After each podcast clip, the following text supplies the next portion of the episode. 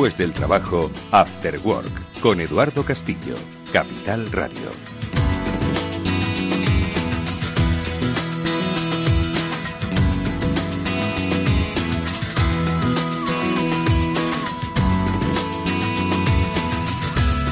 Tal? Muy buenas tardes a todos y bienvenidos un lunes más al espacio de ciberseguridad del After Work de Capital Radio. Hoy dispuestos a hablar de conceptos cada día más de actualidad en nuestras empresas y que tienen que ver con la seguridad tecnológica, la defensa y protección frente a posibles amenazas o el aprendizaje que de los episodios vividos y sufridos extraemos porque solo aprendemos, solo conocemos y solo podremos combatir con mayor precisión las amenazas y ataques si entendemos cómo se han producido y qué es lo que las ha provocado. Porque hoy vamos a hablar, entre otras cosas, de informática forense, de cómo analizar lo que ha sucedido y dar respuesta a los datos que la tecnología nos ofrece, cómo buscarlos, cómo interpretarlos y, sobre todo, cómo poner en valor el conocimiento adquirido de esa búsqueda.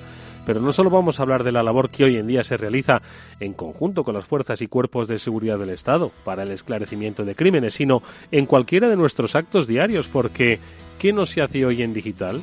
En ocasiones todo exige un análisis forense que certifique que lo que se hizo se hizo con corrección o que si lo que se hizo fue como consecuencia de ataques teledirigidos.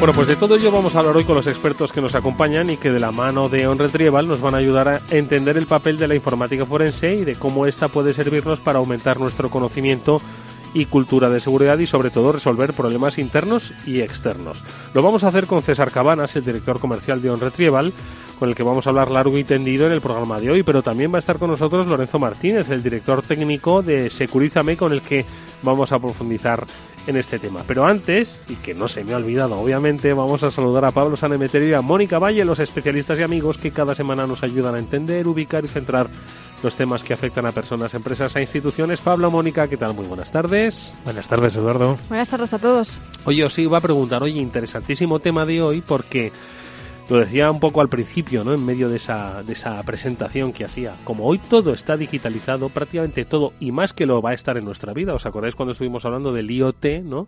Pues todo eso va a dejar un rastro digital de las acciones que llevamos a cabo. Desde las más básicas y sencillas de un particular hasta las que hagan instituciones o incluso gobiernos. Sí, efectivamente, todo está dejando cada vez más rastro. Como bien dices, eh, todos estos aparatos conectados a Internet, lógicamente, tienen un registro. Y en un futuro, pues eh, quizás será más fácil, gracias a este peritaje informático, encontrar, saber lo que ha pasado. Bueno, pues para conocer un poquito más ese escenario en el que nos vamos a mover, le pedimos a Pablo Sandameterio en esta ocasión que nos haga una reflexión a través de comentario editorial sobre el tema de hoy, informática forense.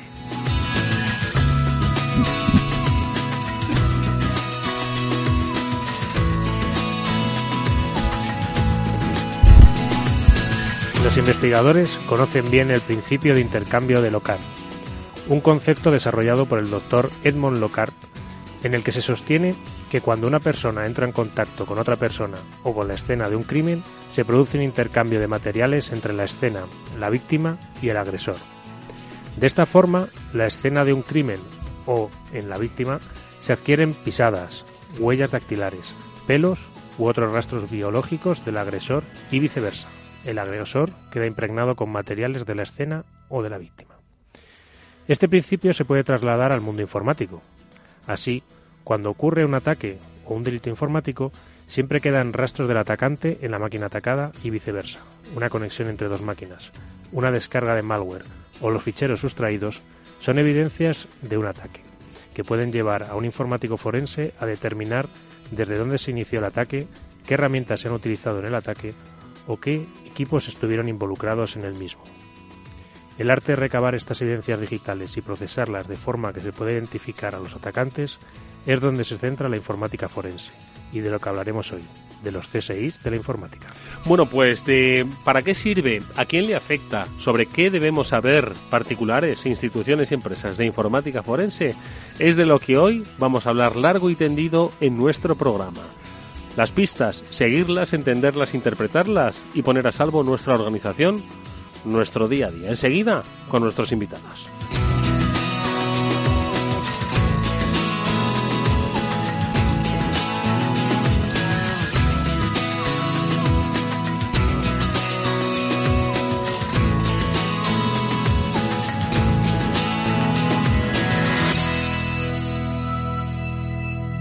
After Work con Eduardo Castillo.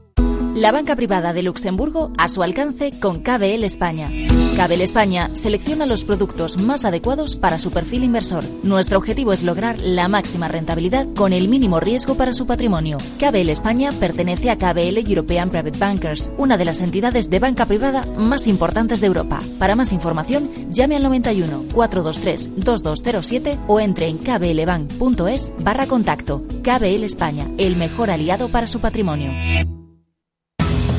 Asegure su red, asegure lo más valioso de su negocio, sus datos. Evite ataques de ciberdelincuentes. En OnRetrieval contamos con soluciones de ciberseguridad a medida para su negocio, para pymes y autónomos. OnRetrieval, especialistas en recuperación de datos, informática forense y ciberseguridad. Llámenos al teléfono gratuito 900 900 381 y pregunte por la promoción de ciberseguridad Capital Radio y OnRetrieval. ¿Sabía que el oro se ha revalorizado un 335% en los últimos 20 años? Ahora que lo sabe, seguir dejando todo su dinero en el banco es su decisión. O si lo prefiere, invierta parte de sus ahorros en oro con Degusa y mantenga su poder adquisitivo. Infórmese en el 911-982-900 o en degusa-mp.es. Degusa Oro, la inversión segura. Dedicado a los me lo pido, a los viajes largos y al que siempre va dormido. A la generación X, los selfies, los stories y los tequis. Dedicado a todas las familias que tienen un poco de family. Con Family Ilusiones, ahora y hasta el 31 de diciembre, tienes toda la financiación que necesitas para un móvil, una tele, un coche. Infórmate en caixabank.es. CaixaBank. After Work con Eduardo Castillo.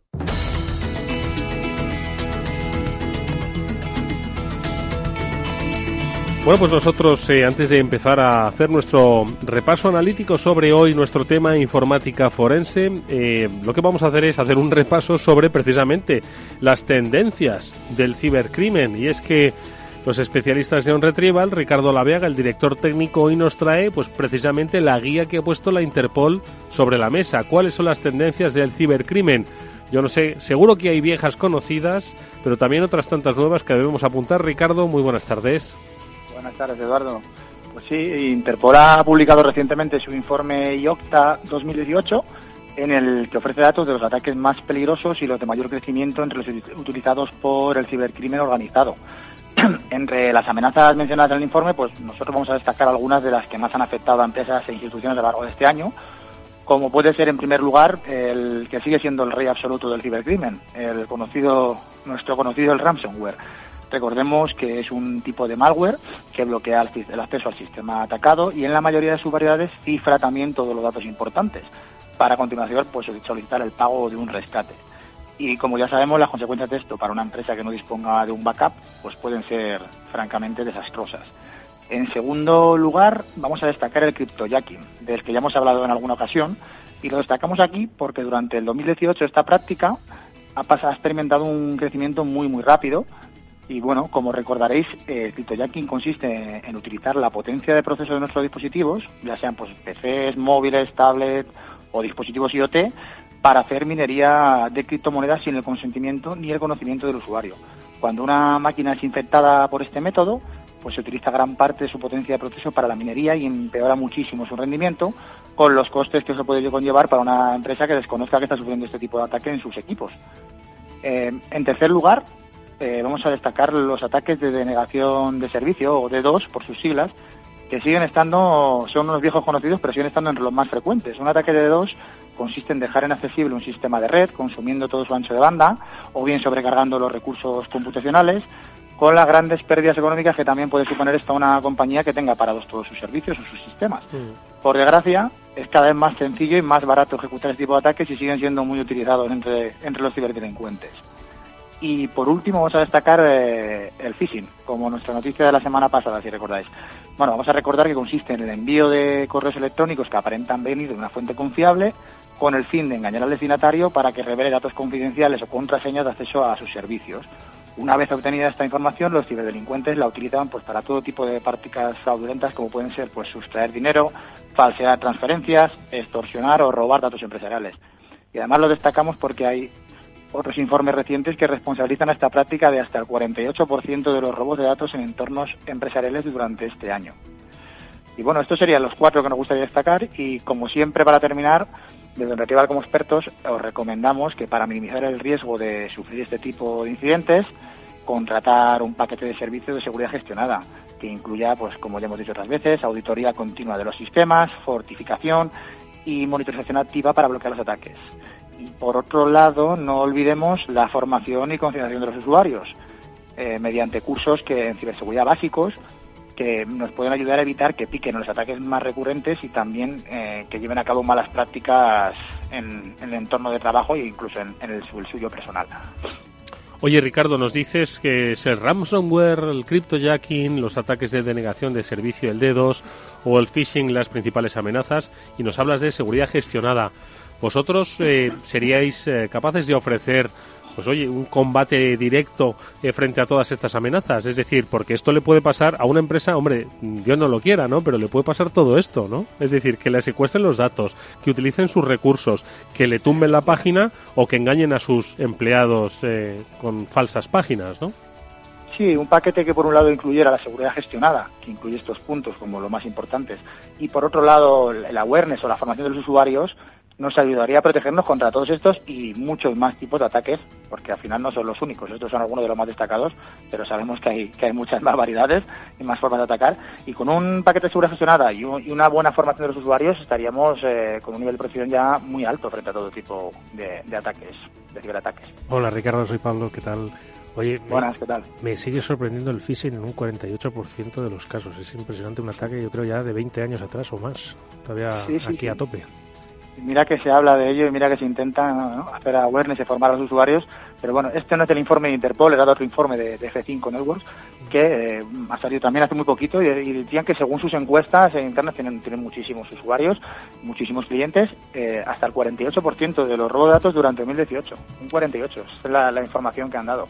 Es una barbaridad porque utilizan el phishing como vector para, bueno, luego realizar todo tipo de prácticas, ya sabemos, ¿no? Puede ser simplemente robar unas credenciales o puede ser eh, pues, sacar información de la empresa, intervenir comunicaciones y falsear una transferencia, como vimos la semana pasada. Pero sí, sí, eso, eso dicen.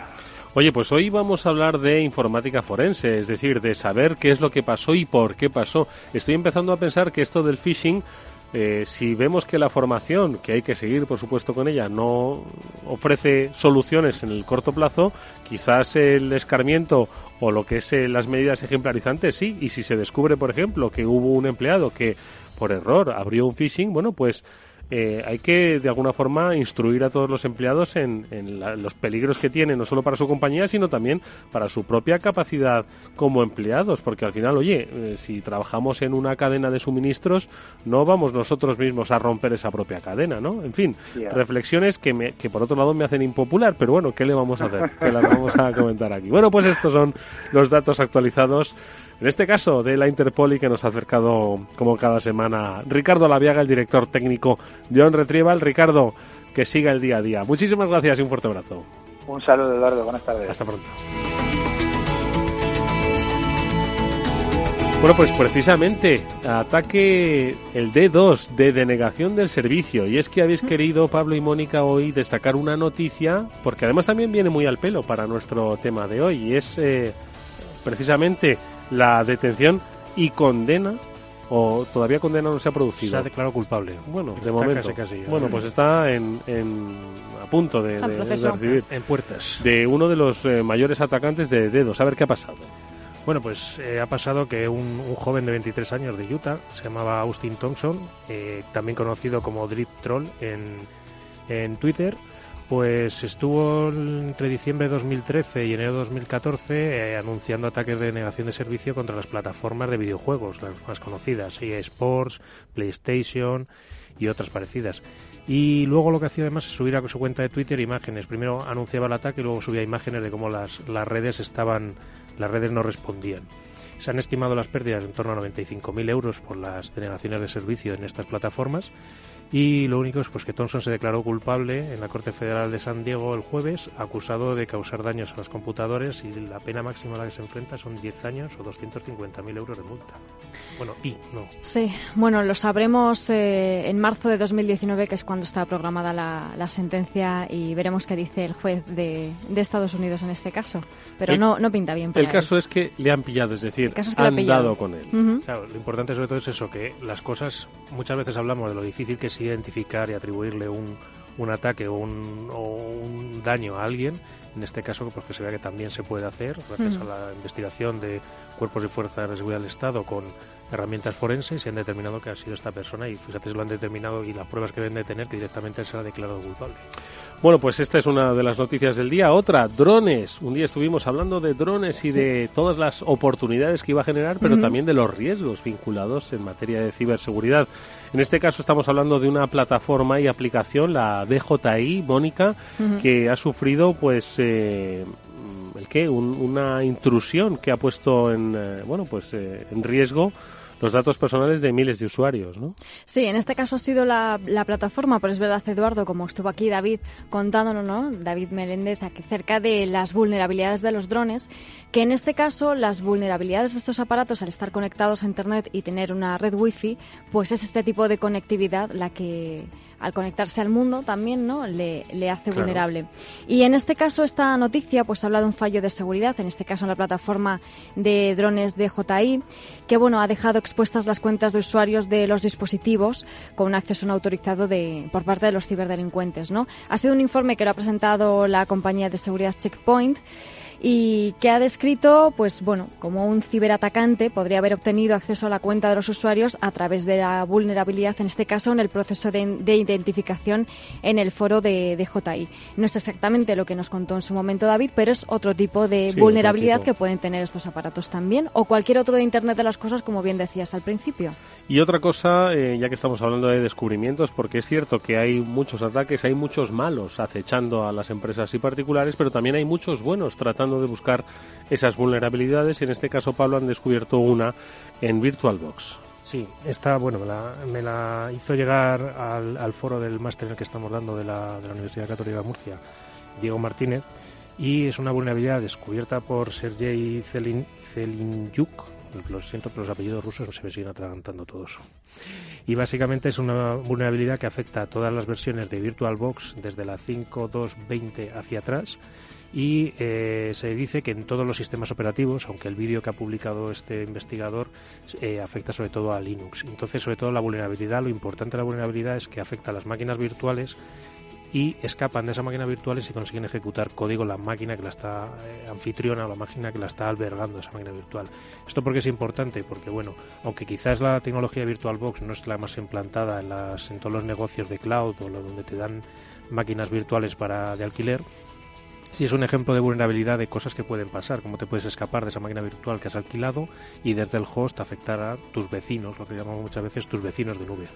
Bueno, pues eh, aquí tenemos eh, la búsqueda permanente del conocimiento a través de la prueba. Nosotros vamos a hablar ahora mismo y seguro que muchas de estas noticias tienen que decirnos eh, nuestros invitados César Cabanas, Lorenzo Martínez. Vamos ya con ellos.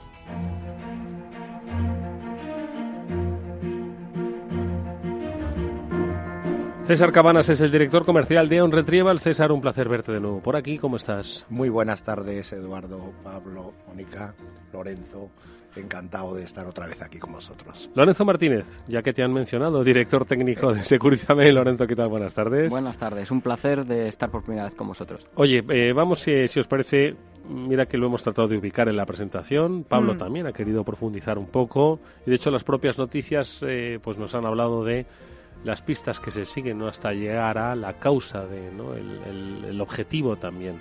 Pero bueno, eh, estamos hablando de informática forense. César, a mí me gustaría pues que quizás nos situases un poco a todos los oyentes en qué significa la informática forense para alejarla un poco de la cinematografía y centrarla un poco en nuestro día a día, en nuestro mundo digital. Claro, vamos a ver.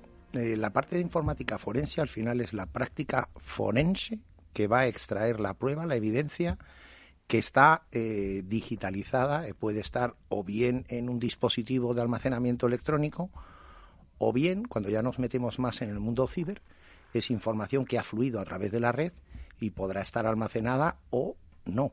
Esos los rastros de los que comentaba Pablo al principio, ¿no? Con ese principio tan interesante, ¿no? De que todo deja un rastro. Realmente cuando ese rastro, cuando esa evidencia digital está contenida en un equipo electrónico, eh, entramos a analizarla desde las técnicas de informática forense. Nosotros entramos en este campo una vez que teníamos el laboratorio de recuperación de datos y estábamos trabajando... On Retrieval, el, el, el, el, corazón de On Retrieval estaba basado en la recuperación del dato, ¿no? Claro, nosotros llevábamos muchos años, llevamos ya 15 eh, años en un laboratorio incorporando, tecnolo incorporando tecnologías que nos permitieran acceder a la información de diferentes dispositivos. Pero nuestro objetivo inicial estaba basado en poder poner a disposición del usuario, del cliente, esa información que no podía alcanzar. Podía ser por un problema mecánico, físico, electrónico o lógico, que hubiera sido interferido por cualquier problema lógico. El siguiente paso que dimos fue cuando descubrimos que el acceder a la información de manera forense podía tener vínculos, pero requería de una metodología y requería de unas herramientas un poco distintas se apoyaban en el expertise de la recuperación de datos, pero dentro de la informática forense teníamos que fijar unos procedimientos y el prioritario que nos afectaba era mantener una cadena de custodia. Implicaba que no solo teníamos que recuperar la información, al igual que en el laboratorio de recuperación de datos, sino que teníamos que dejar en todo momento esa cadena de custodia garantizada que no habíamos alterado la prueba. Para eso empezamos con esa misma política que teníamos en el laboratorio, con esa política que llamamos de radar y foco, que era tener un radar de qué tecnologías hay a nivel mundial que nos pudieran ayudar a hacer este trabajo. Y cada vez que detectábamos alguna tecnología que creíamos que era interesante, poníamos el foco. Nos íbamos, nos desplazábamos a esa parte del mundo donde se estuviera generando esa tecnología, la analizábamos y si descubríamos que era una tecnología que merecía la pena, adquiríamos, nos certificábamos y nos especializamos. Y esas tecnologías las fuimos integrando dentro de nuestro laboratorio. Fue cuando creamos el Departamento de Informática Forense. Siempre esa capa para nosotros es muy relevante porque hemos sido muy tecnólogos. Nosotros prestamos mucho apoyo a otro tipo de analistas que a lo mejor son financieros, que son abogados, que son que realmente son expertos forenses, pero no tienen la capacitación tecnológica. Nosotros no somos los tecnólogos que vamos a investigar un fraude fiscal, pero sí somos el cauce por el que vamos a poner esa evidencia digital dentro de ese especialista. Entonces, digamos que es ese apoyo tecnológico que nosotros prestamos. Porque eh, es un apoyo tecnológico a algo que, como tú bien has dicho, bueno, pues es requerido por bien cuerpos y fuerzas de seguridad del Estado, pero también por despachos de abogados, por expertos en peritaje, por expertos financieros, pues para medir el riesgo y conocer toda la información en su conjunto. Correcto. Nosotros, fijaros que en el mundo de la informática forense a veces pensamos en los cibercriminales. Y es verdad que es una imagen gráfica muy sencilla de, de hacernos a una idea. Pero la realidad es que cualquier hecho delictivo y estamos pensando desde el bullying que se le hace a un chaval en el colegio, la amenaza que se hace a una mujer en la extorsión de, género a día de hoy, hasta el empleado que está robando información de la empresa y está mandando esa documentación a otro para irse luego a montar una, una competencia. Todo eso está dejando hoy en día un rastro dentro de un dispositivo electrónico. O sea, no necesariamente tenemos que pensar solo en el mundo del cibercrimen a la hora de ver cómo podemos aplicar la informática forense. Ahí nos encontramos casos, y hablo del mundo del móvil, y los chavales, yo soy padre de cinco adolescentes, con lo cual os podéis imaginar que el mundo del móvil y los chavales lo tengo muy, muy sobre la mesa. Hmm. Tienen un uso súper intensivo, pero muchas veces no son conscientes de los riesgos que están haciendo en sus comunicaciones. Sin alertar, pero es verdad que cuando un chaval y nos hemos encontrado casos, y probablemente alguno de los que están en la mesa pueda contarnos algún ejemplo, eh, un chaval que recibe una amenaza, lo primero que hace es borrarla. Hmm. Porque lo primero que se trata de hacer es negar que eso ha pasado. O sea, necesitamos alejarnos de esto. Esta persona está deshecha, está hundida, es un chaval normalmente con una autoestima muy baja y lo primero que hace es eliminar la prueba. Bueno, ¿cómo podemos ayudar a esas familias a que esa prueba mañana pueda servirnos? Pues hay una serie de hitos y de recomendaciones de que ese teléfono no se vuelva a utilizar para evitar que esa memoria vuelva a sobreescribir la evidencia que está ahí. Y bueno, hay una serie de pautas que deberíamos de comunicarlas bien comunicadas a las familias para que realmente podamos poner los medios de informática forense a su disposición.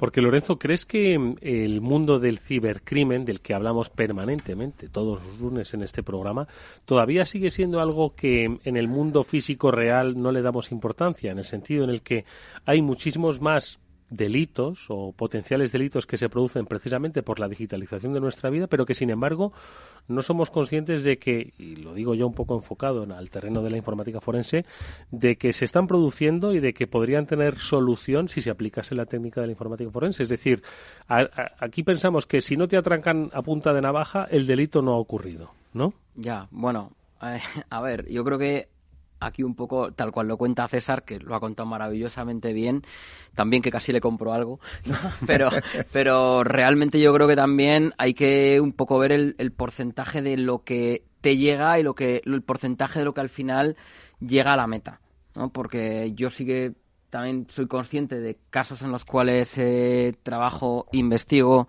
y en los que en los que estoy involucrado, en los que a veces aquello que extraes y que sacas de una de un sistema digital, ya sea que esté o que haya sido eliminado y lo hayas recuperado porque el borrado no haya sido todo lo bueno que debería ser, eh, al final el abogado, que es el que tiene que interpretar ese contenido que tú le pones en un informe pericial y luego tiene que decir con esto voy yo hasta la muerte o con esto a la otra parte lo voy a sacar hasta las ganas de andar, ¿no? Eh, todo muy bien, pero no siempre pasa. He tenido, me acuerdo ahora mismo, me viene a la cabeza un caso en el que es que además, según lo estaba contando César, digo, pues es que aplica perfecto. Una empresa en el que dos personas deciden irse, eh, avisan con sus 15 días, todo muy bien, deciden que se van eh, y bueno, dos personas. Dos personas de un mismo departamento a la vez. Prácticamente deciden que se van. La empresa los deja seguir trabajando esos 15 días para, oye, no me dejes aquí, termina lo que hay, todo muy bien. Se van. Eh, montan una empresa del mismo rubro a la que se dedicaba esta. Eh, y durante esos 15 días y un poco después le llegan al director general de la empresa eh, inicial le llegan correos electrónicos y comunicaciones de sus clientes diciéndoles que estas personas desde sus desde sus cuentas corporativas les han enviado mensajes diciéndoles que bueno que ya nos vemos y que bueno que allá donde vayamos pues que pronto hablamos y eso Claro, eh, el, obviamente a, lo que se va es a una competencia desleal, ¿no? Es decir, te estás llevando mi base de datos de clientes y encima estás trabajando en tu tiempo laboral para tu futura próxima empresa en vez de en lo que tienes que hacer aquí. Bueno, se borró información, se extrajo información igualmente eliminada, correos electrónicos, eh, navegación que claramente dejaba constancia de una serie de cosas, pero el abogado no lo vio suficiente. Eh, había parte no eliminada que estaba, que, había constancia de que estaba ahí, que era el acceso a la base de datos de clientes en una hoja Excel. Y dices, ya, pero es que este señor era comercial en esa empresa. ¿Qué está haciendo mal que dentro de esos 15 días haya abierto la base de datos de clientes? Al final, no, no es algo por lo cual, o sea, es una mala práctica, no es bonito lo que ha hecho, pero realmente no puedo tirar adelante con lo que hay.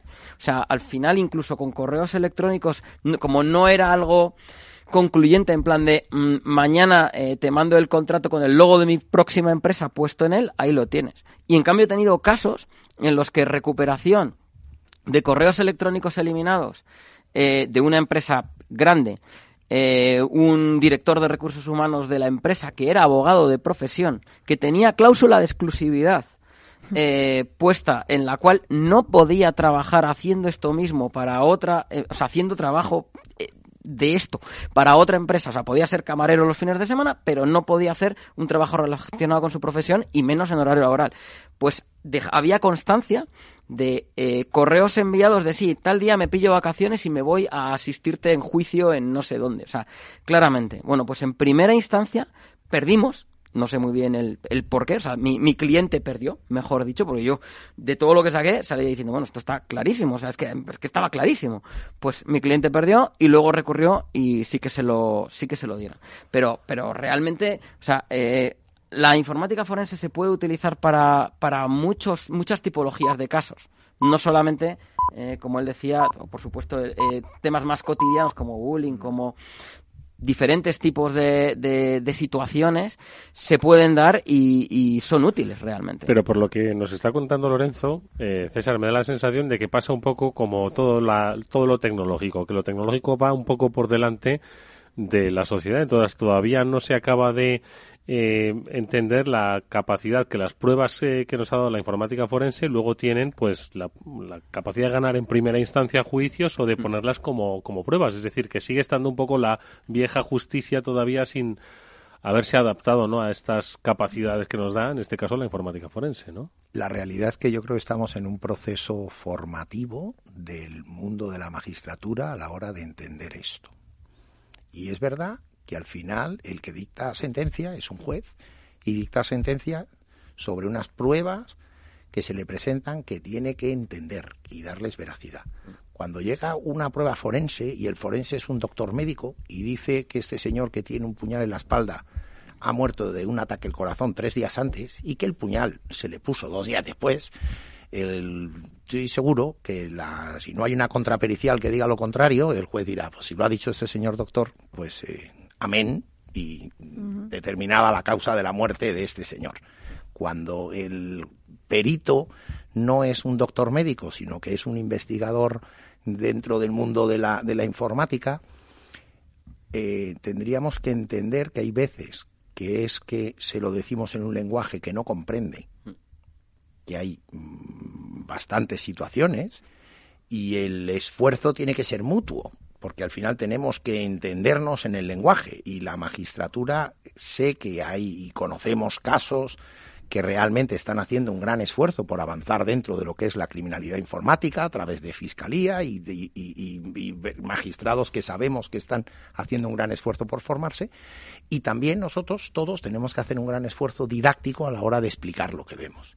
Es verdad que es muy fácil dar veracidad a una foto, o sea, cuando vemos una foto y certificamos que esa foto es real y en esa foto se ve el, malo y el bueno y la víctima, pues ya está. Eh, hay una puñal en la espalda y ve una foto, un vídeo que se le está dando una puñalada a la espalda.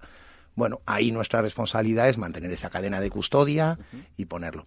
Es verdad que hay momentos más complejos dentro de las periciales, que es indagar en esos rastros leves que han quedado dentro de un sistema, y hay otras veces que nuestro papel es poner encima de la mesa, a través de lo que se llama las conclusiones del informe pericial, que esta persona o es desde este desde este teléfono se mandó un mensaje hasta ahora con este contenido y con esto y al final es dar fe de una manera fidedigna, ¿no? A mi buen saber y entender, como decíamos los peritos de, antaño, ¿eh? decimos estas conclusiones.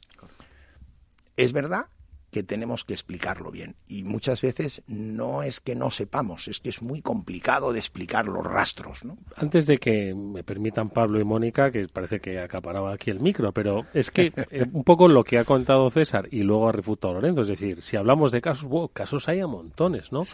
Por eso yo os quería preguntar, que es más habitual de lo que quizás las empresas crean, pero os quería hacer la pregunta un poco a la inversa. ¿Cuánto han dejado de ganar las empresas o han perdido las empresas por desconocer que existía la informática forense que les podía permitir demostrar pues que habían sufrido pues un quebranto pues por o actitudes desleales o por robos de información o por fin pues yo ahí te quería comentar una cosa, y es que precisamente eh, uno de los grandes problemas a los que nos enfrentamos los peritos o incluso los incident responders, ¿no? Permitir el anglicismo, pero es el, precisamente la mala preservación o la mala actuación de los eh, actores en la propia organización a la hora de cuidar las evidencias sobre las que otra persona va a tener que trabajar porque me ha pasado, o sea, eh, esta misma semana pasada un caso de una adquisición de una serie de, máquinas, de evidencias de una serie de máquinas, en las que me consta que, bueno, una de ellas directamente ni la he hecho, porque me dice, no, no, pero eh, lo que te pido es que por favor no reinicies más la máquina,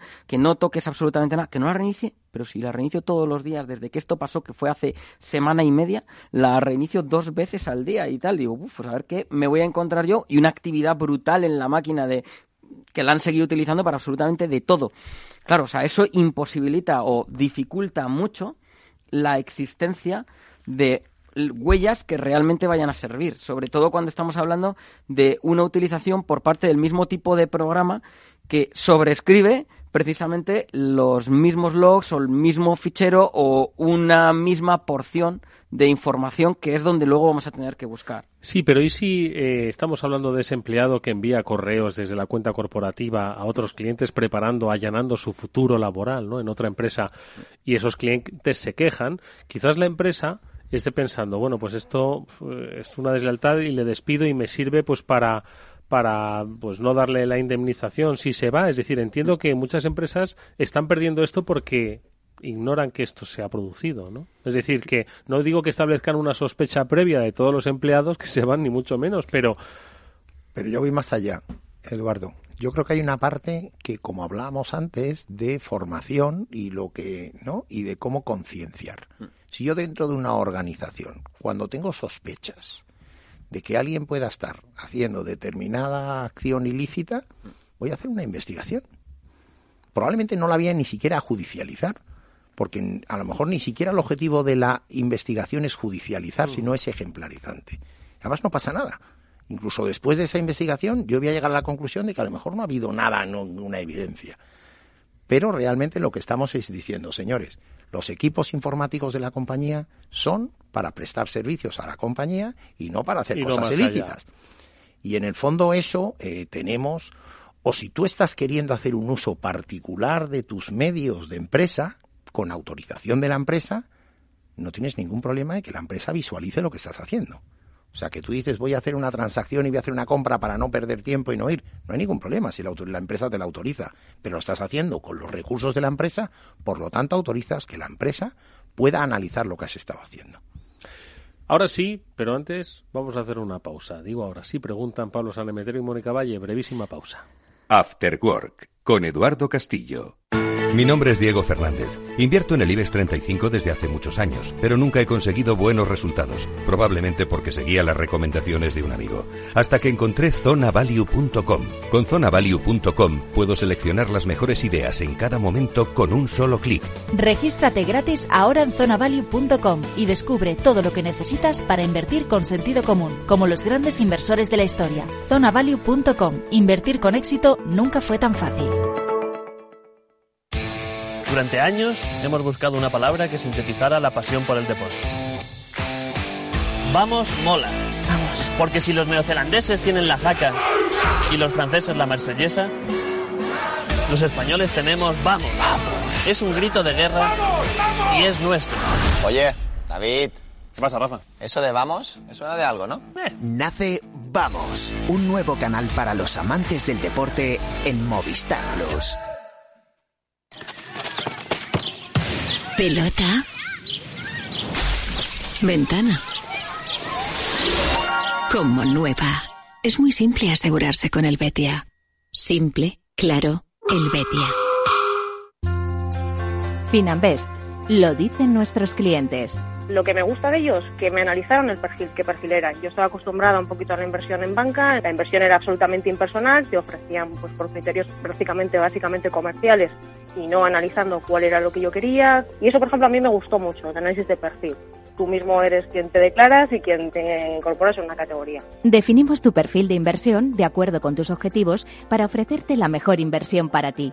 Finambes.com. Fácil, transparente y rentable.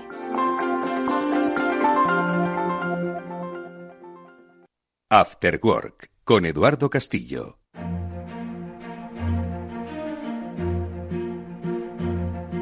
Hoy nos acompañan César Cabanas, director comercial de On Retrieval, y Lorenzo Martínez, el director técnico de Securizame. Con, con ellos hemos empezado ya a hablar de informática forense y como yo había prometido antes de irnos a esta breve pausa, sí, sí, también están en este programa Pablo Sanemetrio y Mónica Valle, que ya me estaban empezando a mirar mal. Venga, adelante, chicos. No, hombre, no, mirarte mal no. Hola, amigos, seguimos aquí. Empezar a, a, mí, a, mí, me encanta cuando Eduardo hace eso porque es que eh, significa que le está gustando tanto este tema de la ciberseguridad que le surgen preguntas y temas y cuestiones. Eso es algo surgen muy muchas bueno. preguntas como deben surgirle a quienes nos están escuchando. Uh -huh. eh, gente de empresa, particulares, por supuesto, eh, que entiendan que lo que llevan en su mano ahora mismo derecha, o igual están escuchando la radio a través de ese dispositivo que tienen encima de su mesa, es la vía de entrada para lo malo, pero también la conexión para lo bueno, hay que decirlo. Pero que eso nos hace, obviamente, pues eh, eh, oyentes obligados de un programa como este, porque puede que nos ocurra algo.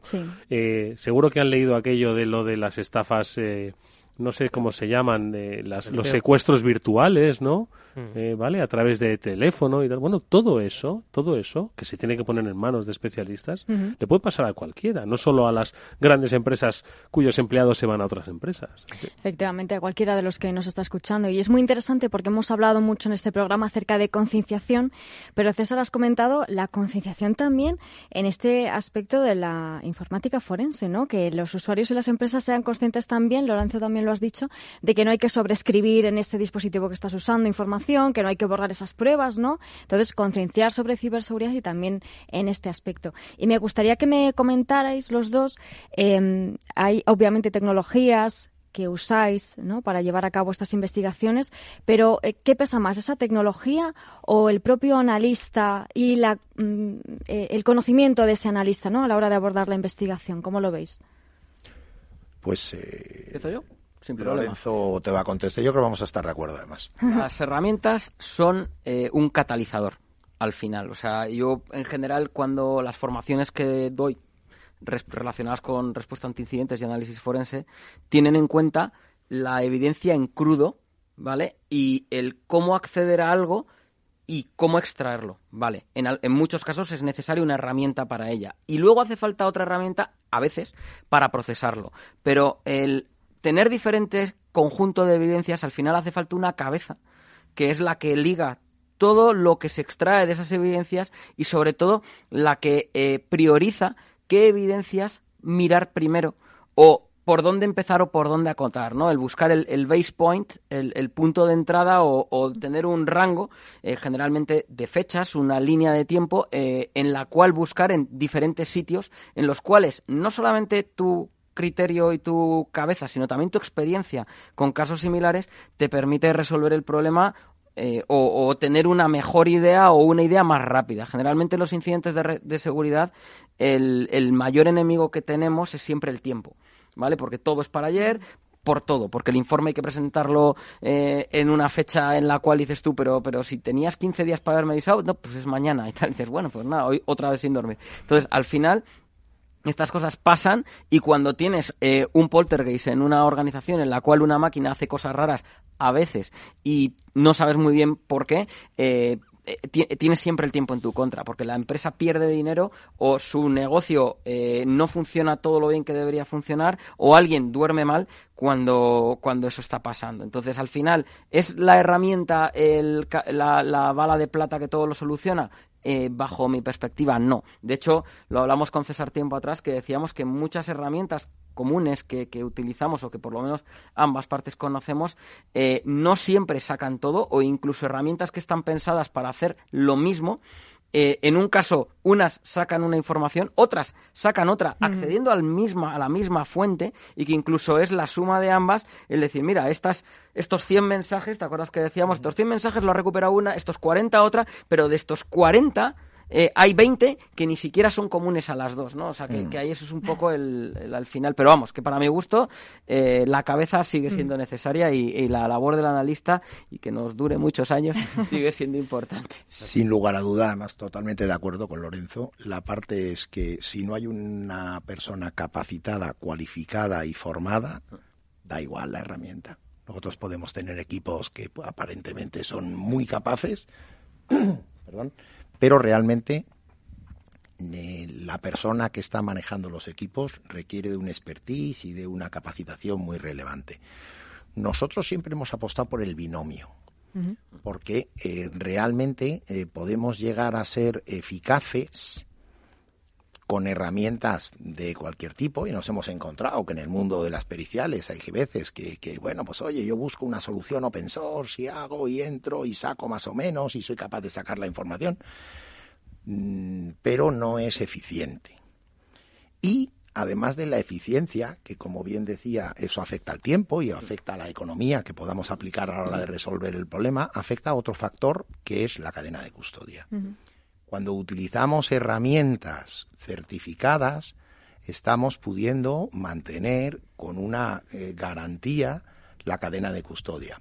Cuando saltamos a herramientas más o menos manuales, se nos complica. Se no puede, pero estoy se de acuerdo complica. contigo, César. ¿Eh? Me vas a perdonar, pero en este punto sí y no. La cadena de custodia no viene garantizada, eh, no viene garantizada específicamente por la herramienta utilizada, sino eh, por el proceso seguido por el analista, por el haber realizado una copia forense en las situaciones en las cuales se pueda para eh, llegar a trabajar única y exclusivamente sobre la copia, que haya un proceso en el cual haya habido eh, o un secretario judicial o una comisión judicial o un notario que eh, dé fe del proceso que tú has seguido, que no tiene ni que haberlo entendido, muchas veces generalmente no lo entienden, ni falta que hace, tú deja constancia de lo que yo he hecho.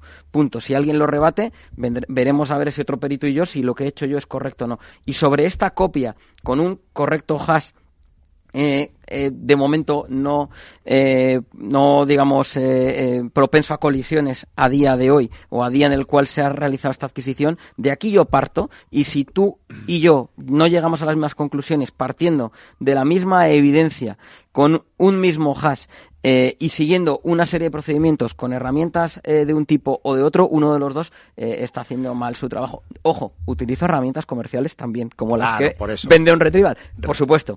Pero en muchos casos las herramientas me las he tenido que hacer yo. ¿Vale? Hay muchos casos en los cuales mi eficiencia ha sido irme a GitHub a buscar algo que tal, que no entiendo, que no sé qué, que no sé cuál. No, mire usted, sé lo que tengo que buscar, sé interpretar el contenido de esto, me lo hago yo y al final lo que hago es poner copia de un script guarro de 100, 200, 300 líneas como un anexo en mi informe pericial. Oye, y si va- alguien tiene que partir de ello, que lo haga. Vamos a, a volver al, al lenguaje que entiendan nuestros, nuestros oyentes. Estaba pensando cuando soy a los dos, ¿no? Digo, ¿qué, qué, qué es lo que ocurre cuando Fernando Alonso, ya retirado, ¿no? Pero coge una máquina no, de retirado no, cuidado, ¿eh? Bueno, retirado de la Fórmula 1, he dicho de la Fórmula 1, ¿no? Le queda una carrera, todavía no ha terminado. Ah, le queda una carrera Bueno. todavía. Una Bueno, carrera. sí, la de las 500 millas. Y ya veremos el año que no sé. viene, el- el siguiente dónde vuelve. Bueno, pero que no lo decía con con ganas de ofender, hombre. Hablaba de la máquina y del analista, ¿no? Es decir, obviamente no tiene que haber una conjunción, un equilibrio clarísimo. Mm. De hecho, las máquinas dan de sí gracias a los analistas. Es decir, un coche es perfecto al 90%. Cuando está en manos de un analista, ese mismo coche es perfecto al 95%, ¿no? Un poco, un poco lo esto. Pero Mm. era por aterrizar también un poco, porque, como digo, Lorenzo, pues has utilizado una terminología que, en fin, por lo menos el 50% de esta mesa, es decir, yo, eh, estaba dejando de enterarme. Pablo. Bueno, yo iba a aprovechar un poco también el, eh, lo que estamos hablando de, copias, de la formación que se requiere en las empresas y os iba a preguntar un poco sobre si es necesario que las empresas eh, pongan algún tipo de medidas, tecnología o elementos para hacer más fácil este trabajo forense. ¿Es necesario? ¿Creéis que es necesario? ¿Es conveniente? ¿Debería ser más o menos obligatorio por ley? ¿Cuál es vuestra opinión? ¿Y qué medidas podrían ser estas? César. Vamos a ver, eso es una tendencia que en España todavía nos viene un poquito lejos, que en otros países tenemos los sistemas de Discovery, que incluso son obligados a la hora de poder eh, exigir por parte de la administración pública esas copias de información forense registradas y acopiadas a disposición de la administración pública o la administración judicial a la hora de hacer una consulta. Eso en Estados Unidos es una realidad y a día de hoy en España algunas grandes compañías pueden estar planteándose esos modelos de, mm, digamos, de almacenamiento de información de manera forense para que puedan ser consultados en el qué pasó. La realidad es que a día de hoy eh, el qué pasó o lo tenemos almacenado en un disco o hemos montado un sistema de monitorización que permita recoger los logs y dejarlos guardados. Ese es el sistema que utilizamos a día de hoy, ¿no? Yo ahí un poco vuelvo a repetirme, procedimiento. Igual que te, eh, la, la administración te obliga a que tu gente, tus empleados tengan un curso de prevención en riesgos laborales y que tengas eh, determinados eh, métodos en los que si hay un botiquín en la empresa, si hay un, si la empresa tiene una- un número mayor de X personas, tengas que tener o, o el, o el, a lo que se a lo que trabaja la empresa tiene cierto riesgo, tengas que tener hasta un médico dentro de la propia empresa o de forma obligada, eh, yo creo que por lo menos un curso de formación de qué hacer en caso de emergencia relacionado con evidencias digitales eh, sería importante. O sea, es decir, ¿qué hacer? Eh, a, mí, ha llegado gente hablándome por desde el propio teléfono a la oficina y para decirme, toma, necesito que me recuperes los WhatsApps y el tío escribiendo por el propio WhatsApp, dices tú. Pues es que, y estaba estar en 400 grupos distintos con miles de fotos, y, tú qué crees que yo hago magia o qué, ¿sabes? Para, para poder recuperar algo de ahí, da igual cuántas herramientas utilices, si la evidencia la ha sobrescrito, bye bye. O sea, ahí no hay nada más que hacer, ¿no? Pero Lorenzo, en el fondo, mm. eh, los informáticos forenses hacemos magia y te voy a explicar por qué. Eduardo decía, no entiendo lo que has dicho. Yo creo que porque magia no es que aparezca algo de la nada, es que aparezca algo de lo que yo no era capaz de recuperar. Yo creo que eso es arte, no es magia. O sea, desde mi punto de vista, en mi forma de interpretarlo, lo que hacemos es convertir en algo interpretable y entendible por un juez, como bien has dicho tú antes, eh, a veces, por lo menos en el dictamen, ¿no? Que es generalmente lo que se suele leer eh, su señoría, y luego si tiene dudas ya irá a la parte técnica a ver si hay suerte y entiende algo, y si no tú tranquilo que en la ratificación te van a crujir a preguntas sobre esto. Eh, al final yo creo que lo que hacemos es, es, arte a la hora de interpretar y de, o sea, de adquirir, de identificar y de analizar e interpretar lo que hay ahí dentro, ¿no? Y el decir pues eso, eh, el contenido de algo en concreto implica que una persona abrió un fichero en concreto que estaba en un pendrive que era de este modelo con este fabricante y con este número de serie, yo creo que eh, es la unificación de diferentes eh, artefactos forenses en una única línea dentro de unas conclusiones. Porque la evidencia digital va desde, entiendo, un mensaje en tono amenazante o de amenaza directa hasta constatar que alguien abrió un fichero determinado. Es decir, la evidencia digital pues, es un abanico, entiendo, mm. enorme, ¿no? Sí, absolutamente. por ejemplo, ¿qué tipo de, datos se pueden recuperar como evidencia? O sea, ¿qué soléis manejar como evidencias digitales aparte de los ficheros borrados? Que es que quizás la gente, nuestros oyentes, no sabe que lo de los discos duros, cuando se borra un fichero, se borra el enlace a los datos. Los datos siguen en el disco duro, que es lo que hace Lorenzo y lo que hace la gente de César, que es recuperar esa información. Em, que entonces el concepto borrar es falso, ¿no?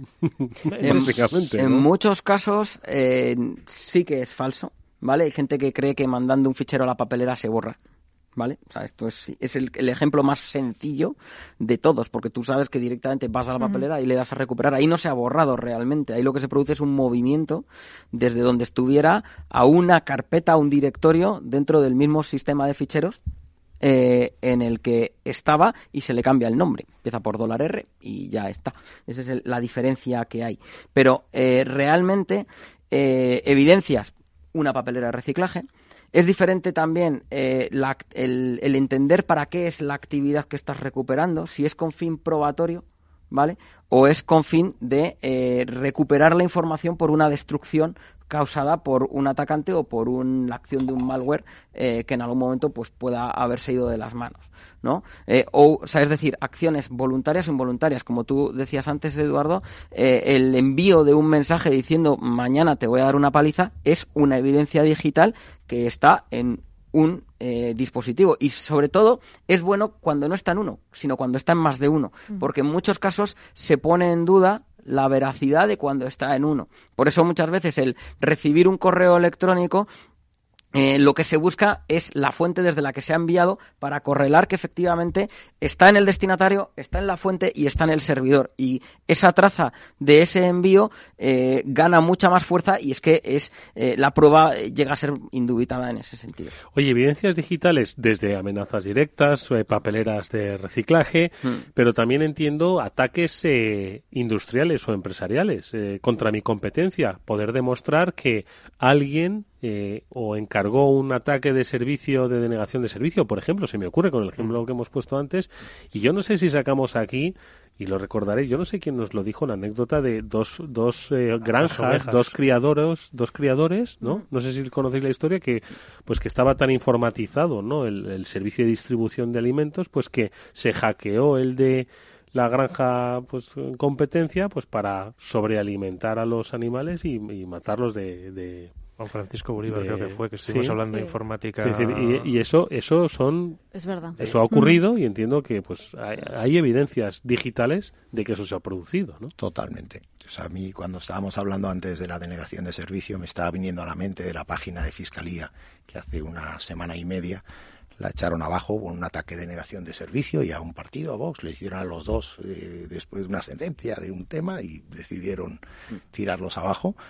Y el, el trabajo que hay que hacer ahora de ir de verdad documentando desde qué sitios han ido produciendo los ataques, desde esos miles de peticiones de servicio que se están haciendo y luego ser capaz de hilarlo y encontrarlo es una investigación ardua. Pero se puede hacer.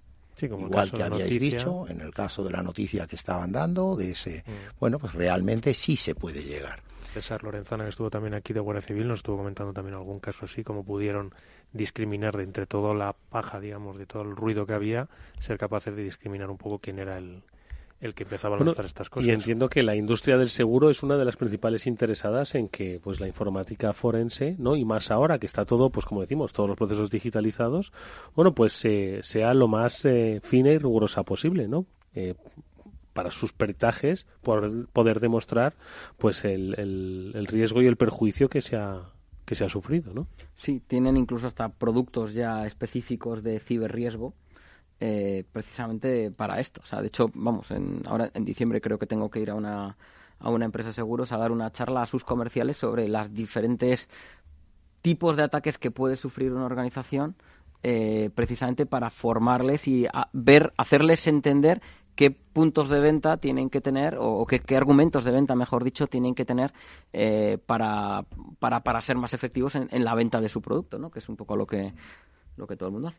Sí, pero incluso dentro de muchos de los eh, siniestros que se producen a día de hoy, habría mucha argumentación y documentación a la hora de detectar eh, fraude dentro del mundo del seguro eh, ajeno al ciberdelito.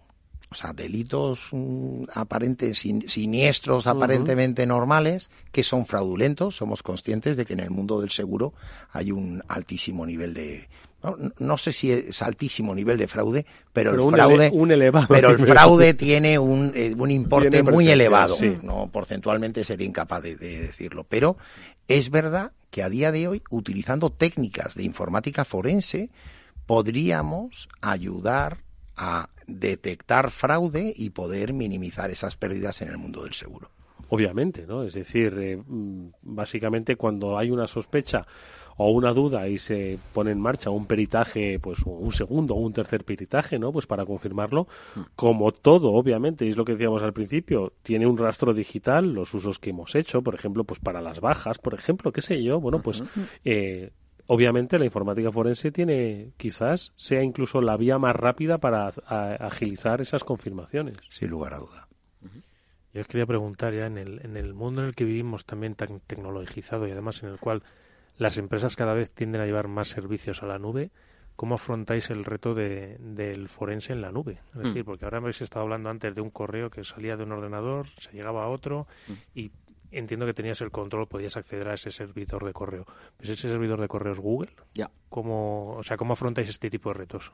Pues yo generalmente, vamos, o sea, si, si es un servicio eh, en el que yo no tengo acceso, eh, por eso decía antes que la gente se cree que uno hace magia, yo como mucho llego a un IP. O sea, no, no, es que quiero que me digas quién y si vamos, y qué llevaba puesto en el momento en el cual te lo hizo, ¿no? ¿Sabes? Pues yo qué sé, al final eh, hay muchos puntos en los cuales yo te ayudo en mi informe a que luego eso apoye a una denuncia en concreto y eh, policía, guardia civil o la fuerza que corresponda eh, eh, solicite a, juicio, o sea, perdón, a un juzgado que efectivamente mm, tenga aquello a bien verifica que lo que yo he extraído y analizado y concluido es correcto y en base a eso se solicita quién fue el dueño de esa IP en esas fechas en concretos para poder eh, decir que efectivamente algo pasó. Y con, con determinados sitios, Facebook, eh, por lo que decimos, Google, eh, Instagram, etcétera, me consta, y esto me lo han dicho eh, jueces en sala, de, decirme, eh, ustedes, si, si, yo no estoy investigando ahora mismo un caso en el cual hay una persona fallecida o desaparecida en este momento y que pueda estar viva, me dicen que vuelvo este mañana o que esa información no me la dan. O sea que hay muchos casos dependiendo en qué en qué, por qué, qué causa esté solicitando su señoría el quién fue el que envió un WhatsApp en concreto o quién hizo algo en concreto, y dicen, no me lo dan. Claro, eso depende eh, en qué lado esté ese, ese servicio cloud. Por ejemplo, como bien dice Lorenzo, si yo estoy investigando a un mensaje que se ha enviado desde una IP, yo no puedo investigar en el servidor. Si yo soy el- la empresa que estoy investigando dentro de mi organización y yo tengo un servicio de Google, sí puedo volcar esa información que tengo de mi organización y hacer un análisis pericial sobre toda la información que tengo. Entonces, dependiendo de qué acceso tengo. Si no tengo acceso, A veces- evidentemente no tengo la información. Suponiendo empresas, por ejemplo, que tengan algún servicio que ellos controlan o Mm. que hayan desplegado, ¿cuáles serían, por ejemplo, vuestras recomendaciones para preparar esos servicios en caso de un, necesidad de un, un análisis forense o un recibimiento forense? Yo creo que lo mejor lo ha dicho César antes, logs. Es decir, Sí. configura tus equipos, estén donde estén, para que los logs te los envíen, en mi opinión, te los envíen a ti a otro sitio que puedas controlar. Porque en, en el caso que, que comentabas, me ha pasado clientes que han tenido una estafa al CEO, un timo al CEO, algo mm, pues bastante común, en lo que han tenido alguien acceso al correo electrónico de una persona importante en la organización de la, en la organización y yo lo que he solicitado es mira creo que entre tal fecha y tal fecha alguien ha tenido acceso a este correo que no ha sido su titular. Por lo tanto quiero solicitar al hosting, ¿vale? O sea, el servidor de correo no lo tienes tú, ¿vale? Si lo tuvieras tú, tendrías acceso a las direcciones IP que se han conectado al servidor de correo IMAP, ¿vale? En el sentido de poder l- eh, acceder al buzón en concreto y poder descargar todo el correo y haberlo leído. Bien, pues eh, si lo tienes tú, puedes hacer eso. En el caso de un hosting compartido que tienes eh, tu correo y tus buzones metidos allá arriba, hay casos en los que he solicitado eso para saber qué IPs se han conectado a mi correo, bueno, a la de mi cliente, que mi cliente lo ha preguntado en primera persona y le han dicho que por LOPD no se lo pueden dar. Y dices, oiga, es que tengo un fraude en el cual me pasa esto. Bueno, pues que venga la Guardia Civil y me lo pida.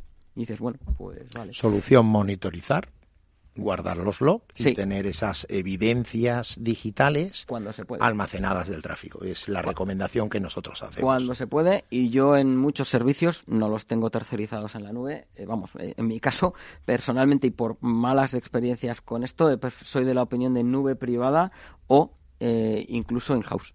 Mm, Nube para la lluvia. Sí, bueno, al final es la opción para tenerlo más, lo más controlado posible, ¿no?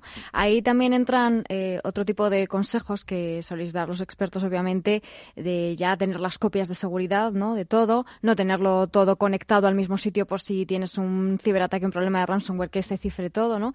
Eh, ¿Qué tipo de casos, eh, comentabais al principio, temas de bullying, temas de, de empleados desleales, qué tipo de casos son los que más veis, los más habituales?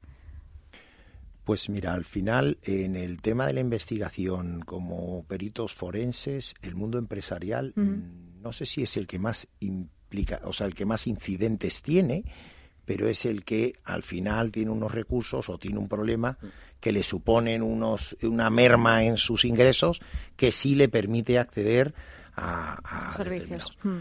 Yo creo que no tienen más incidencias que otros y lo que pasa que es verdad que en el mundo eh, particular la gente tiene mucho miedo y es verdad que ahí yo creo que tenemos mucho que actuar. Tú hablabas antes del tema del abogado que no eh, confiaba en, la, en, la, en el informe pericial a la hora de ganar un juicio. Y realmente, cuando estamos en un procedimiento jurídico, el que decide y el que tiene que decidir siempre cuál es la estrategia procesal es el abogado, que es el que va a defender la causa. Y evidentemente el abogado es el que tomará la decisión de si una pericial le va a ayudar a ganar el caso o una pericial lo que va a quitar es va a consumir parte de los recursos de su cliente y va a ser una merma contra su propia eh, facturación. Y entonces hay Mm. veces que ellos mismos tenemos que, también ahí yo creo que tenemos que ayudar mucho a la hora de evangelizar y explicar cómo muchas veces estas evidencias son tan irrefutables, tú usabas antes otro adjetivo, ¿no? Y era, eh, bueno, pues que realmente pueden ayudar de una manera muy sencilla en los, eh, en los, eh, en, en la resolución de los casos, ¿no? Oye, ¿me contáis, eh, César y Lorenzo, cómo funciona el camino o el itinerario de la informática forense? Es decir, cuando se produce o, o hay sospechas de que se ha producido, estamos hablando además de una quizás pequeña compañía o mediana compañía que no tiene en su capacidad pues eh, y en su organización la integración quizás de un CISO, ¿no? Que es el que, bueno, de alguna forma determina, pues oye, lo que se debe hacer, lo que se debe prevenir, pero también lo que se debe combatir desde dentro, ¿no? Entonces, ¿cuál es un poco el itinerario de la informática forense para una pequeña empresa? ¿Qué es lo que debería hacer si, pues, eh, percibe que hay eh, una, un comportamiento desleal dentro de un empleado y que, pues, quiere defenderse de eso? ¿Cuál sería? Pues, tratar de contratar un eh, una, digamos, equipo, la herramienta técnica, eh, contar con un perito, hablar con un abogado. ¿Cuál es el primer paso que debe tomar? Pues mira, yo te diría que mm, tienen que hablar con un abogado. Y pueden pedir si puede ser especializado en digital, mejor. Claro, y pedir la recomendación y el asesoramiento de un perito informático. Y digo las dos cosas, porque si eh, acudes a un perito informático que evidentemente vamos a iniciar un proceso de adquisición de evidencia, lo primero que vamos a hacer es un clonado, marcar el hash y garantizar la, que no ha habido una alterabilidad en la prueba, delante de un notario, delante de, bueno, vamos a iniciar ese proceso para que luego podamos hacer una investigación, ¿vale? Y en ese proceso de, de, de extracción de la evidencia digital, de adquisición de la evidencia, solo tiene sentido si el abogado de verdad quiere incorporarlo dentro de su estrategia procesal. Por eso siempre tenemos que ir de la mano de un abogado. Igual que los cuerpos y fuerzas de seguridad van a ir siempre de la mano de fiscalía, porque realmente no tiene sentido que se adquieran evidencias fuera de la línea de, la línea procesal que se va a seguir, ¿no? Entonces, eh, realmente, si la idea es judicializarlo, deberíamos de ir de la mano ambos si la idea es saber, a lo mejor no.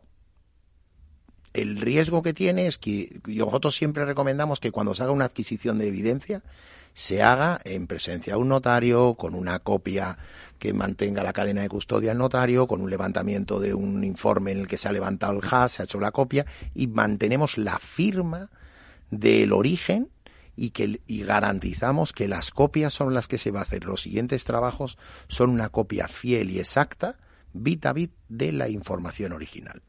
Manteniendo eso, luego ya podemos hacer una investigación porque la empresa quiere investigar, luego ya podemos seguir ese, ese sistema judicial o judicializar la prueba. Pero bueno, yo creo que siempre es bueno, dependiendo por eso de que quieran a priori judicializarlo o no. Lorenzo, no sé si. Totalmente de acuerdo. Ahí siempre es el primero, eh, como tú bien dices, un abogado porque y en conjunción de un perito o por lo menos darle al abogado la opción de oye mm, quizá porque generalmente, por lo que tú dices, los abogados eh, buenos, ¿no? Los, de, los que tienen una serie de años de horas de vuelo eh, importantes, quizá no están siempre familiarizados con evidencias digitales y el, bueno, ¿y qué prueba tienes tú de que este hombre o esta mujer ha estado haciendo esto en concreto? ¿Y cómo te ha afectado y, y en cuánto te ha afectado y cómo lo podemos eh, gestionar? Bueno, mira, pues es que una de las cosas que tiene es que desde su ordenador hace no sé qué, desde su, desde el teléfono móvil de la empresa hace no sé qué y esto lo tengo registrado en no sé dónde. Vale, hablemos con un perito, veamos cómo se puede adquirir esa prueba y eh, que eso quede registrado, como tú bien dices, eh, por un notario, quede eh, que al final un notario da fe de un hash en una fecha mm. y una hora.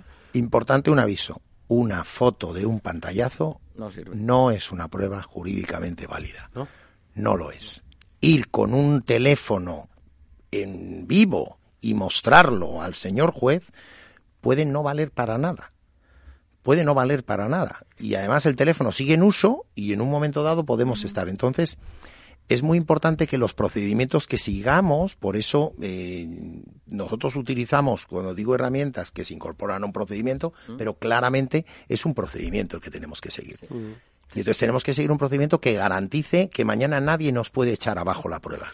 Oye, ¿y no hay empresas que quizás desconocen eh, hasta dónde pueden llegar para descubrir si están siendo objeto de pues un robo de información porque piensan que oye no voy a contratar a un perito ni a un abogado porque meterme en el correo electrónico igual resulta que son los derechos de los trabajadores o el teléfono móvil que aunque sea corporativo bueno pues eh, no tengo eh, capacidad para pues abordar su privacidad y entonces no lo hago y por prudencia pues se quedan sin saber si están siendo objeto quizás de robo de información o algo no no pasa eso en ocasiones en ocasiones pasa eso y en ocasiones pasa lo contrario, que se extralimita la empresa en, lo, en las acciones que lleva a cabo en su investigación, ¿vale?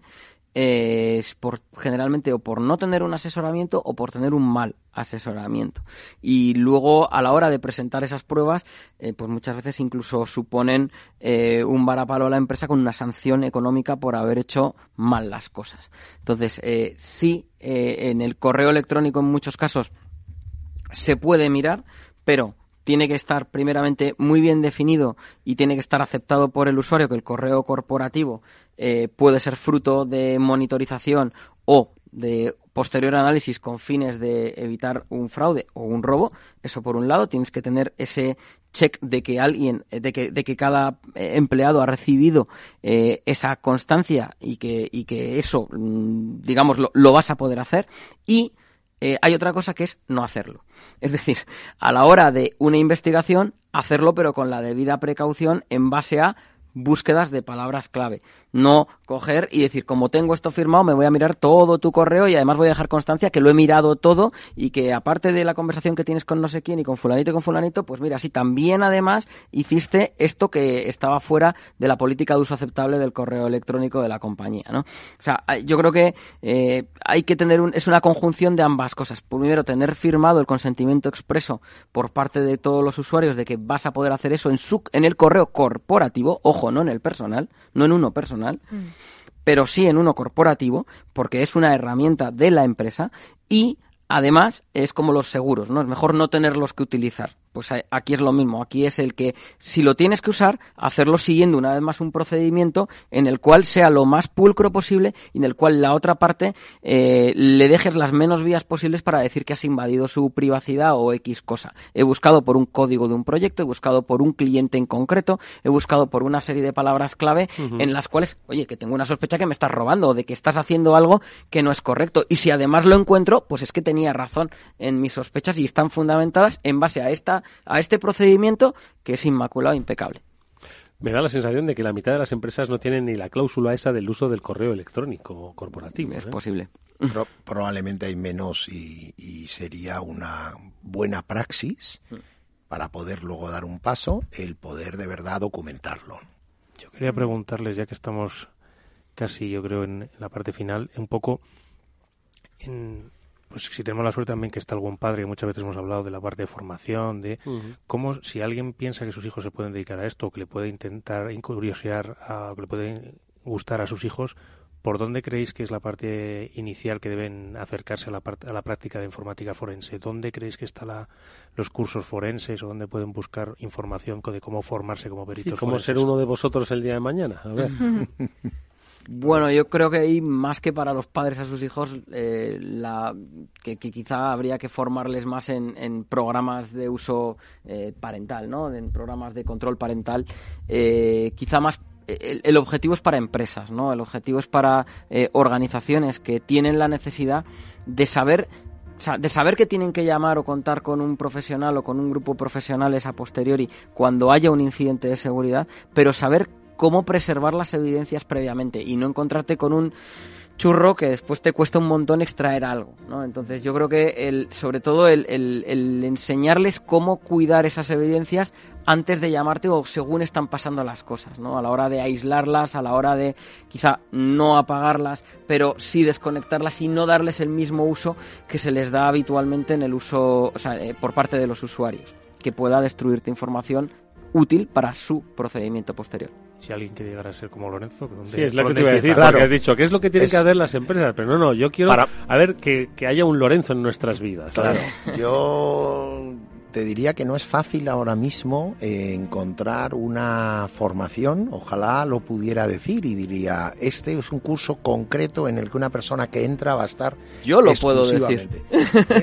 Nosotros en mi empresa, perdón por el spam, en Securízame eh, damos, y de hecho los doy yo personalmente, cursos de formación eh, de respuesta ante incidentes y análisis forense en entornos Windows, en entornos Linux y entrenamientos 100% prácticos con entornos comprometidos ¿quién es esa persona que tendría que ir a un curso? ¿Un, el- un director Hmm. de seguridad de una empresa? En general, eh, la gente que viene a nuestras formaciones suelen ser o personal de departamento de seguridad o que por lo menos tenga un background importante a nivel sistemas, porque al final es eh, el, el sabe el poder dedicarte eh, a respuesta ante incidentes y análisis forense lo que conlleva como casi cualquier disciplina en seguridad en hacking en reversing en exploiting al final es conocimiento del sistema que en este caso está alberga- generando y albergando las evidencias digitales que habrá que Oye, extraer pues, y analizar Digo que ya que estamos de cuñas, ¿no? Que vayan a los cursos de Securizame con las herramientas de un retrieval, ¿no? Entonces ya pues lo dejamos todo, todo redondo, ¿no?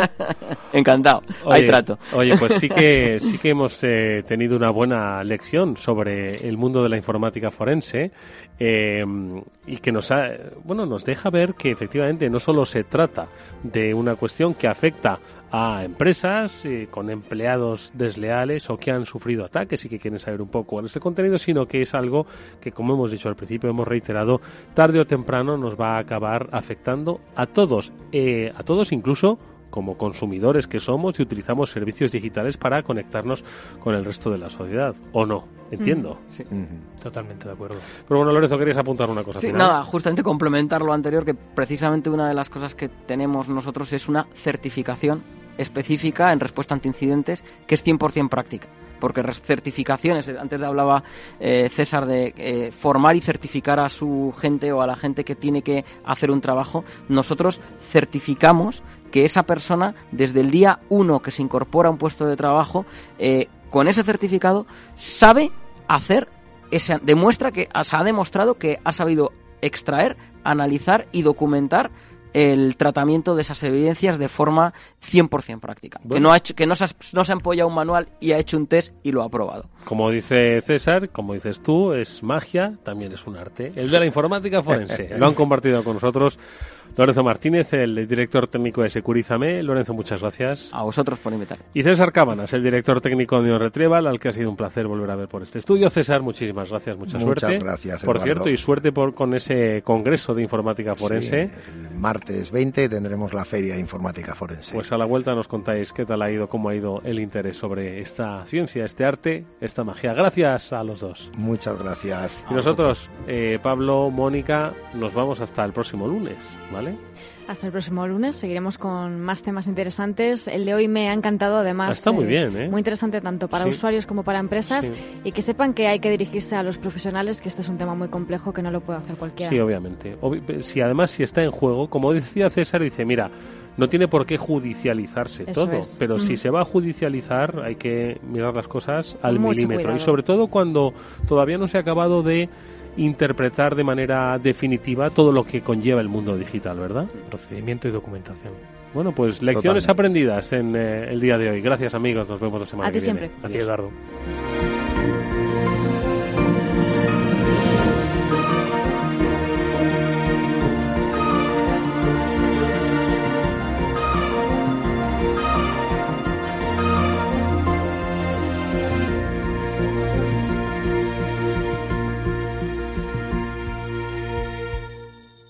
After Work con Eduardo Castillo. Los mercados ofrecen oportunidades de trading en cualquier momento.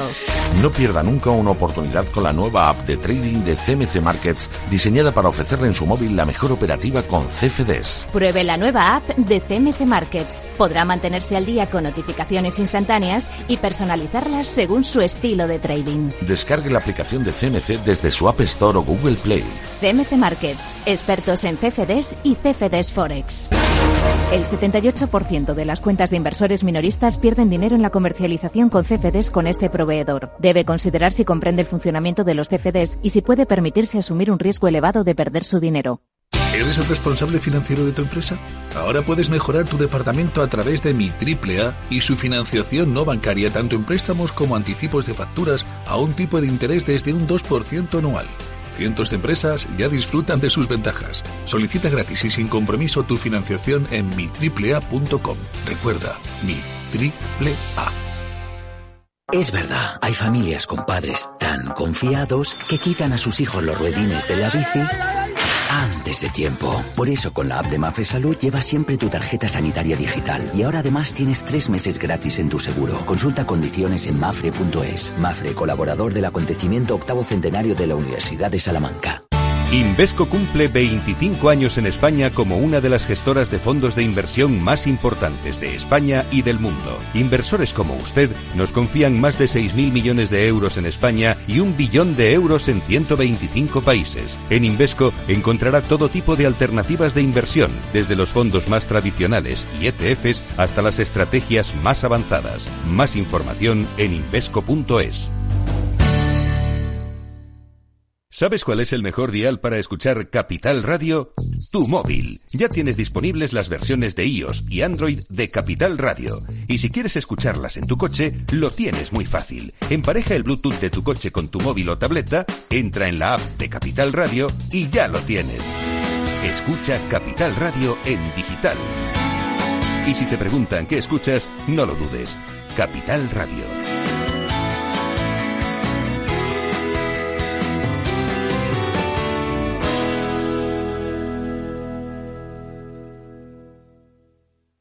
After Work con Eduardo Castillo.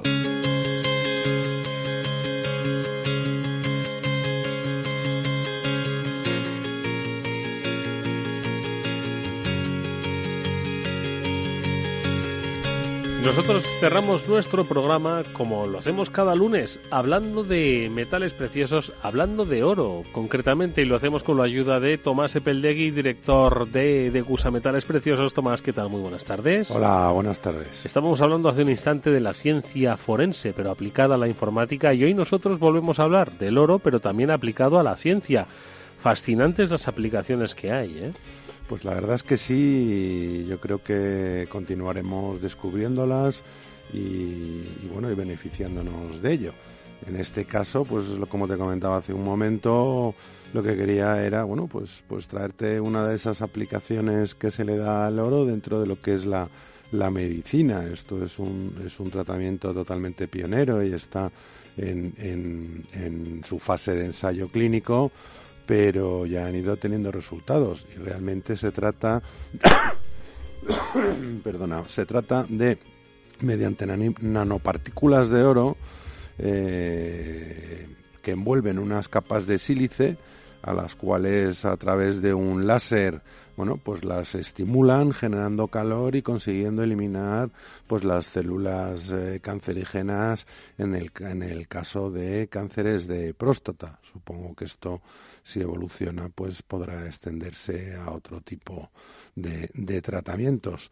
Pero realmente, bueno, pues lo que, lo que comentan es que hoy en día con, con todos los eh, aparatos de resonancia y, demás que tienen en la medicina pueden perfectamente eh, identificar el, el, lugar donde se encuentran los tumores y actuar eh, justo contra las células cancerígenas.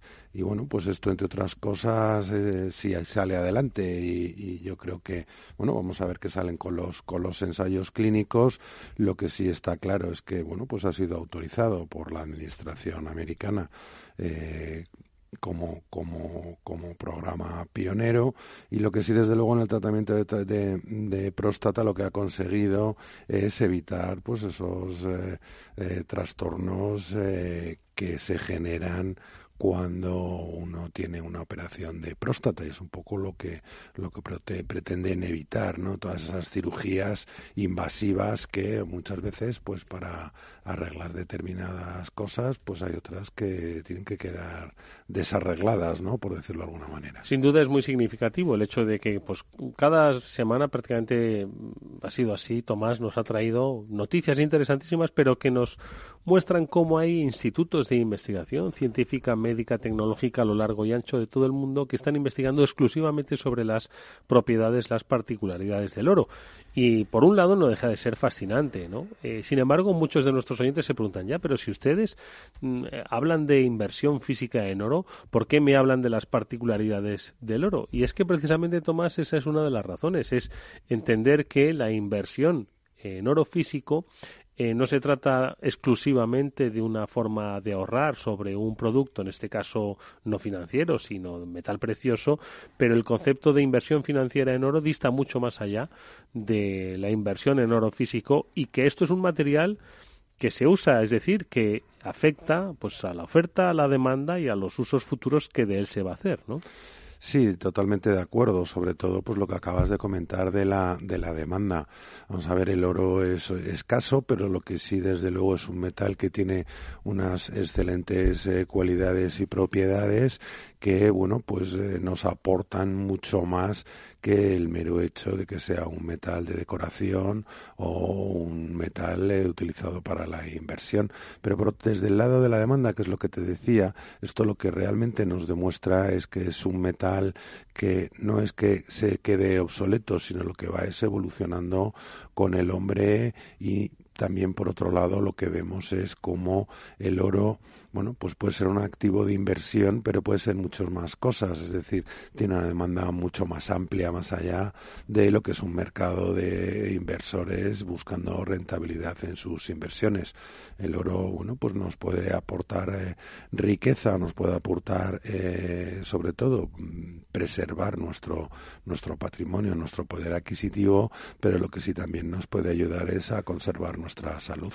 No es eh, solo una cuestión de invertir monetaria, sino una cuestión de inversión en general para el hombre y para la humanidad. Es que eso es lo que lo hace más fascinante, porque no se ha renunciado al oro eh, eh, como un material que tiene unas propiedades pues que van mucho más allá de eh, lo ornamental y el valor que tiene como joya, sino que porque bien se podía haber quedado ahí el mercado del oro, decir, y haber dicho, bueno, pues el mercado evoluciona en función de la demanda que hay en el capítulo de joyas, que si bien es eh, de los más representativos, pero que no se paró ahí. Es decir, que eso es lo fascinante, que dijeron, oye, sigamos investigando porque el oro puede dar mucho más de sí. El oro, pues es lo que te decía, esas eh, características que tiene eh, el, el, metal en sí, pues nos da una oportunidad muy amplia. Ya lo hablamos el otro día, pues desde tecnología electrónica, todo tipo de circuitos y de conexiones, eh, viajes espaciales. Al final, bueno, pues está, está con nosotros en el día a día y, y no es ese metal que antiguamente se utilizaba para, para realizar transacciones económicas. Hoy en día, bueno, pues tiene su valor, tiene, tiene sus características propias y, el hombre, bueno, pues aquí está para asumir esos retos y seguir introduciéndolo. Ten presente que hace más de 6.000 años que apareció el, eh, o, las, o al menos eh, son, son hasta donde datan las primeras interacciones entre el hombre y, el oro. Y desde entonces, bueno, pues ha ido avanzando y evolucionando. Ya hemos hablado en algún caso de algún tratamiento, pues eh, que que, se da pues de estética para bueno pues ayudar a mantener la piel tersa. Bueno pues como te decía desde época ya de Cleopatra Cleopatra dormía con una máscara de oro para ayudarle a tener tersa la piel ha ido adaptándose a los nuevos tiempos. Ahora lo que se ponen las, las señoras son unas finas eh, capas de o, hojas de, de oro, el famoso pan de oro, pero al final el, el objetivo y el resultado sigue siendo el mismo eh, años más adelante, ¿no? Oye, ya para concluir, ya que he retornado de nuevo al mercado del oro, eh, ahora mismo, según estas pantallas, ¿vale? Estamos en los 1.200 eh, dólares la onza de oro. Mm. Eh, ¿Cómo está en, los, en, los, últimos tiempos? Porque, bueno, parece que se había recuperado un poco de esas bajadas. Sí, se había recuperado la semana que viene, eh, pasada, pues... Eh, ojalá me digas lo de la semana que viene. Eh, sí, ojalá.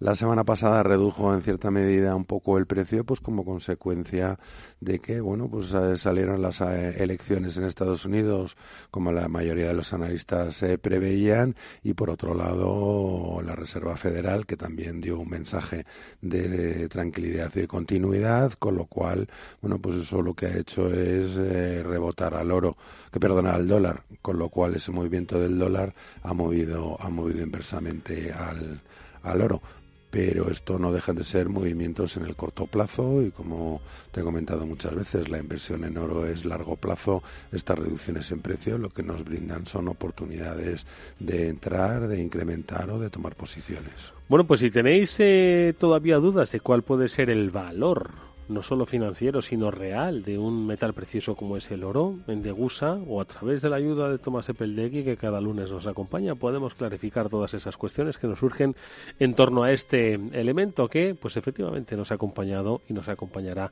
durante muchos miles de años. Tomás, como siempre, muchísimas gracias. La semana que viene nos vemos. Un placer.